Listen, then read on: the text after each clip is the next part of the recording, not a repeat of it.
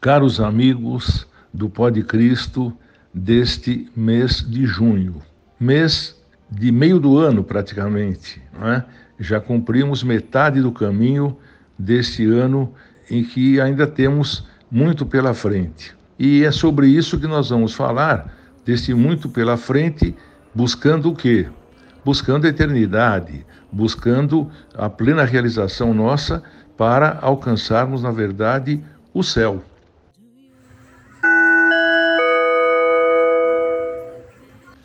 O que é que mais se ouve falar todos os dias, em todos os cantos do planeta, é de que estamos próximos do fim do mundo, não é verdade?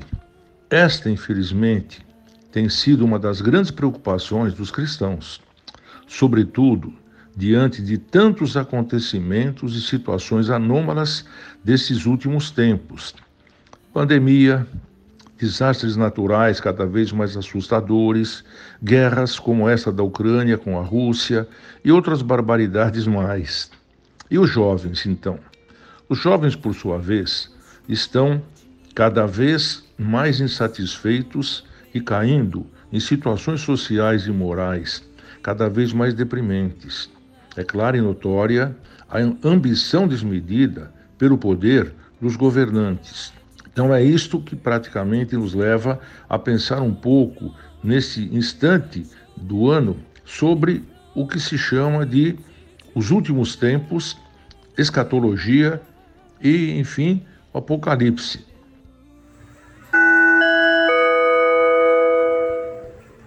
Feliz dos que leem e dos que ouvem as palavras desta profecia e observam as coisas nela escritas, porque o tempo está próximo. É isto que nós ouvimos de grande número de teólogos e de cristãos do mundo todo. Assim, nos perguntamos, afinal, o que é escatologia, o que são os últimos tempos do mundo e o que é o Apocalipse. O Apocalipse tem a responsabilidade de nos preparar para os últimos acontecimentos referentes aos fins dos tempos do mundo. Esta palavra escatologia também, por sua vez, vem do grego Eschaton, que significa o último, e ela ou Apocalipse se referem ao término da história da salvação e do fim do tempo que Deus nos dá ou determinou para a missão que temos para cumprir no tempo de nossas vidas. A realização da igreja é declara que só se dará efetivamente na eternidade e, se possível, com todos nós salvos e desfrutando do nosso grande objetivo, que é o céu. Segundo o Concílio Vaticano II, é nos fins dos tempos que a Igreja será gloriosamente consumida. E por essa expectativa ou esperança, nos leva a buscar a santidade, ou através da santidade, para chegarmos ao bom fim dos tempos. Ser cristão é sem dúvida desejar o céu, é ser santo, mas para se buscar a santidade, devemos, antes de tudo, nos desprendermos de todas as torpes satisfações da terra, das atrações que brilham aos nossos olhos por uma vida de maior satisfação possível. Mais torpes também essas satisfações da terra, porque foi Deus que nos disse: Fiz o mundo maravilhoso, para que desfruteis dele e muito pois não o fiz egoisticamente só para mim, mas que vós useis sempre de olhos postos no céu, com comedimento. Diante disto, nós sabemos que tudo nesta vida é precário, é passageiro, transitório, para que nós não nos acostumemos a viver na terra como se aqui fosse o céu. Santa Teresinha já dizia: Tenho sede do céu desta mansão bem-aventurada. São Paulo também dizia: os olhos não viram, nem ouvidos ouviram, nem coração humano imaginou o que Deus preparou para aqueles que procuram por Ele e acolhem suas orientações com todas as suas forças e fé. Até porque Ele sabe, desde que criou o ser humano, que somos frágeis, imperfeitos e que a plena perfeição pertence somente ao Criador, Jesus, seu Filho, em sua missão aqui na terra, nos convoca, sobretudo, a olhar para o céu, para as coisas do alto, como se diz na liturgia da missa, todos os dias. São José Maria Escrivá, fundador do Opus Dei, também já dizia aos seus filhos: devemos viver na terra, porém com os olhos postos no céu. O que se guardou, eu perguntaria agora, das pregações de Cristo enquanto esteve no meio de nós? Aí lemos nas Escrituras, nos Evangelhos: Não junteis tesouros na terra, junteis para vós tesouros no céu, porque onde está o tesouro, lá deve estar seu coração. Um grande Papa, São Leão Magno, já dizia: as mãos do pobre é o banco de Deus. Santo Agostinho, por sua vez, dizia também: de que vale viver bem se não me é dado viver para sempre?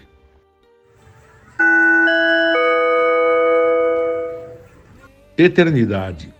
É ela, exatamente, que Deus nos destinou ao fim de nossas vidas.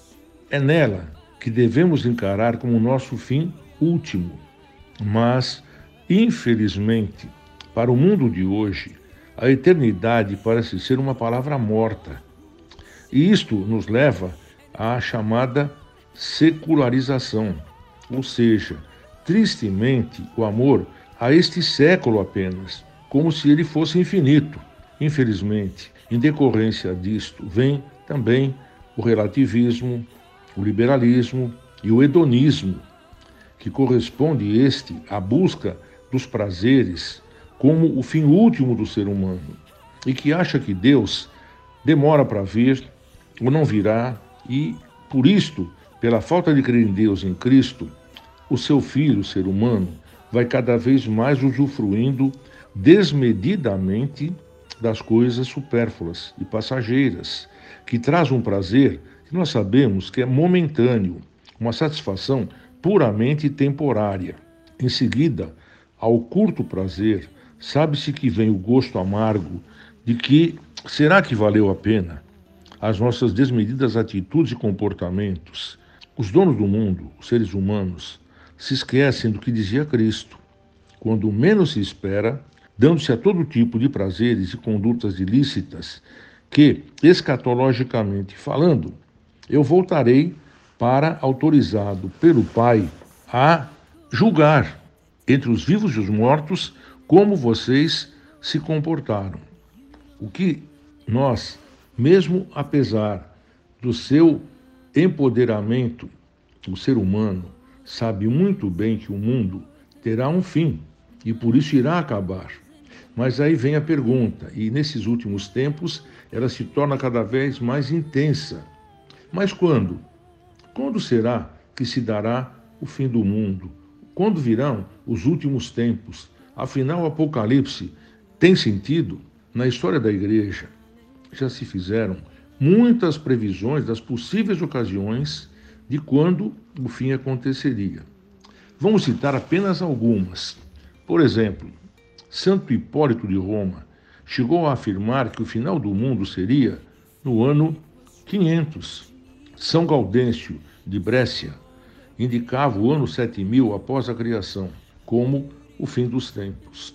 Muitos foram os que indicavam que com o fim do Império Romano, o fim do mundo estava próximo. Essa é uma data muito avaliada, muito encontrada quando se lê o Apocalipse. Este fato tem um papel muito importante em relação ao futuro próximo dos fins dos tempos. Mas não foi aí que o mundo acabou, não. A verdade é que muitas vezes as profecias sobre a vinda de Cristo iminente, prevista, são sugeridas pela necessidade que nós temos de encontrar uma saída para os tempos difíceis em que se vive. Esses tempos difíceis, esses acontecimentos a que me referia no início, são justamente o que vem trazendo para nós uma expectativa maior, uma ansiedade maior em relação a será que o mundo chegou ao fim? Com tantas coisas como estas, mas a igreja é muito cautelosa nesse ponto. E o magistério da igreja dela quer que se respeite a vontade de Deus e deixar oculta aos seres humanos esta data. Não sabemos nem como será o dia e como será o fim último da nossa caminhada aqui na Terra.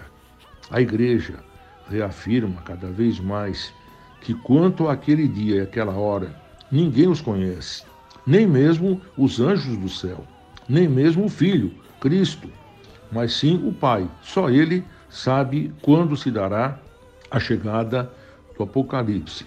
Concluindo, nós podemos dizer, São João, na missão de escrever o Apocalipse, não conserves ocultas essas palavras proféticas desse livro, que não demoro a estar com vocês, porque o tempo está próximo. Confirmação divina deste livro. Eis que não demoro a vir, e comigo está a minha recompensa e do Pai, para dar a cada um segundo as suas obras. É isso que nós devemos pensar e procurar levar uma vida mais comedida, menos alegre diante de prazeres de curto prazo. Nós devemos perceber que tudo que os profetas eles levaram ao conhecimento do cristianismo, né, que ainda hoje também temos profetas. Vejamos, por exemplo, a Madre Teresa de Calcutá. Vejamos, por exemplo, no Brasil, Irmã Dulce e outros tantos que com seus caminhos, com suas atitudes, com seus exemplos, nos alertam exatamente que o fim dos tempos não está muito distante. Essa é a nossa grande verdade, essa é a nossa grande preocupação. E São João nos explica, por exemplo, quando talvez se daria o fim dos tempos. É? Então, São João dizia o seguinte: os poderes das trevas, sem dúvida nenhuma, devemos esperá-lo. Cristo, a igreja, eles, se pudessem, anunciariam realmente como a fé nos deve fazer crescer na expectativa de que existe mesmo o fim dos tempos, que não vamos permanecer com a vida eternamente aqui. O eterno está lá no alto, está lá no céu. Isso sim. Porém, não podemos, diante disso também, perder a paz. A igreja triunfará contra os seus perseguidores e, unidos a ela, nós fiéis alcançaremos, porém, diante da presença, da proximidade, da visão do Apocalipse, nós não devemos perder a nossa paz. A igreja triunfará contra os seus perseguidores e, unidos a ela, os fiéis alcançarão a felicidade da vida eterna. Por exemplo, os orientais têm uma filosofia muito rica chamada a filosofia ou a pedagogia do Dhikr, em árabe. Nesta pedagogia, nesta, vamos dizer assim, filosofia árabe oriental, que é muito rica, como se chama o ser humano, o homem? Por uma palavra, insan. E o que significa insan ou homem? Segundo os orientais, um ser que esquece, um ser esquecente. Dizem eles é, que nós temos um defeito de fabricação essa é a grande verdade. De sermos esquecentes, de só nos lembrarmos das coisas agradáveis. Quem ganhou a Copa do Mundo, quem ganhou o concurso Miss Brasil ou Miss Mundo, quem ganhou o último campeonato paulista ou de outros estados do país, essas coisas são agradáveis, alegram a muitos, mas eh, nós precisamos também pensar nas coisas mais coerentes, com o nosso destino nesta terra que de fato tem um fim, não é infinita.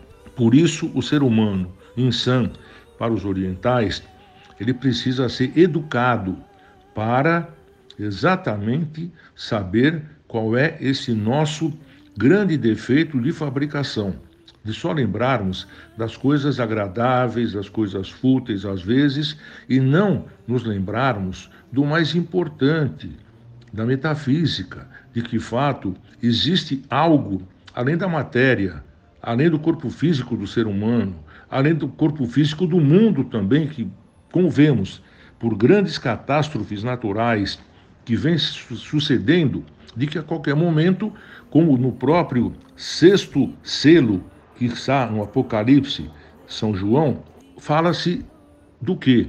Da chegada de um terremoto, de que a noite vai escurecer, de que o firmamento vai cair e de que a terra vai desaparecer. É isso que nós encontramos no Apocalipse de São João, quando se fala do sexto selo que Cristo pediu a São João que nos transmitisse. Portanto, temos que realmente pensarmos um pouco mais nos sinais que estão chegando à Terra e que são sinais que tentam descortinar para nós que podemos nos salvar. Não é muito difícil, não precisamos pensar em coisas eh, humanamente impossíveis para que a gente chegue ao fim último. Deus é Pai. E um pai nunca, às vezes, até pune um filho, mas não para castigá-lo por, por não gostar do filho, por ser exigente demais, mas para que veja no fim a felicidade última do seu filho. E conosco na terra, com nós cristãos, é a mesma coisa como vemos no Apocalipse, de que não podemos perder a esperança. Neste sexto selo, isto fica claro, de que todas as convulsões que estão surgindo e que nos causam a preocupação né, de que realmente o planeta está conturbado, o ser humano está conturbado, a sociedade está conturbada. Ontem, uma revista, Fórum, trazia uma coisa absurda. Os grandes tecnólogos do Vale do Silício, outros grandes nomes como o criador do Facebook, o criador de outras coisas, tecnologicamente falando, maravilhosas, que estão já muito preocupados e que falam no possível que eles chamam de evento, que está para vir um evento e que mesmo os recursos que eles dominam da tecnologia os levam a procurarem gastarem suas fortunas para que consigam sobreviver à debacle final. Então vejam só, os grandes nomes, as grandes cabeças pensantes hoje da tecnologia, donos das grandes empresas, estão preocupados em se safarem usando seus trilhões e trilhões de dólares para criarem alguma coisa que, diante do que eles chamam que está para surgir de evento, venha trazer efetivamente o fim dessas maravilhas das quais eles não querem abrir mão, mas sabem que abrirão. Isso é uma prova do ponto de vista econômico, do ponto de vista social, dessas pessoas, dessas figuras máximas do poder no planeta, e que de fato São João tem razão quando diz que recebeu mesmo a visão de Deus para que trouxesse a nós todas essas circunstâncias que podem atrapalhar o objetivo da nossa criação. O fim último, chegarmos de volta ao Criador, para nos braços dele usufruirmos das benesses, das maravilhas que este céu, entre aspas, que não é um céu como conhecemos geograficamente falando, fisicamente falando, mas é uma vida bem mais alegre, bem mais de podermos usufruir dos bens da terra ou dos bens além da terra, por exemplo, de uma forma que possamos nos completar no final da nossa existência, da nossa vida, e diante de tanto sofrimento que passamos por esta vida, possamos gozar dos bens que são eternos. E a eternidade é longa, porque temos o quê? 70, 80, 90, 100 anos de vida? E a eternidade? Essa é eterna, por isso diz eternidade. Então, por isso, fica aqui, neste mês, a nossa recomendação de que, cuidado, de que pensemos um pouco mais sobre a possibilidade de a qualquer momento, porque não sabemos nem o dia nem a hora, como Cristo cansou de enfatizar nas suas pregações, de que o mundo poderá chegar ao seu final. E para isso contamos com a ajuda para nós cristãos de uma pessoa encantadora, maravilhosa e que citei aqui, Madre Teresa, eh, Irmã Dulce e outras tantas mulheres que procuram também com sua vida, com seu exemplo, nos mostrarem que não é na riqueza, não é na soberba, não é na glória que se chega ao fim dos tempos para alcançar o céu, mas com a humildade, com a dedicação, com a preocupação com a vida dos outros, dos menos protegidos. Um grande abraço e até o próximo podcast de julho. Aleluia.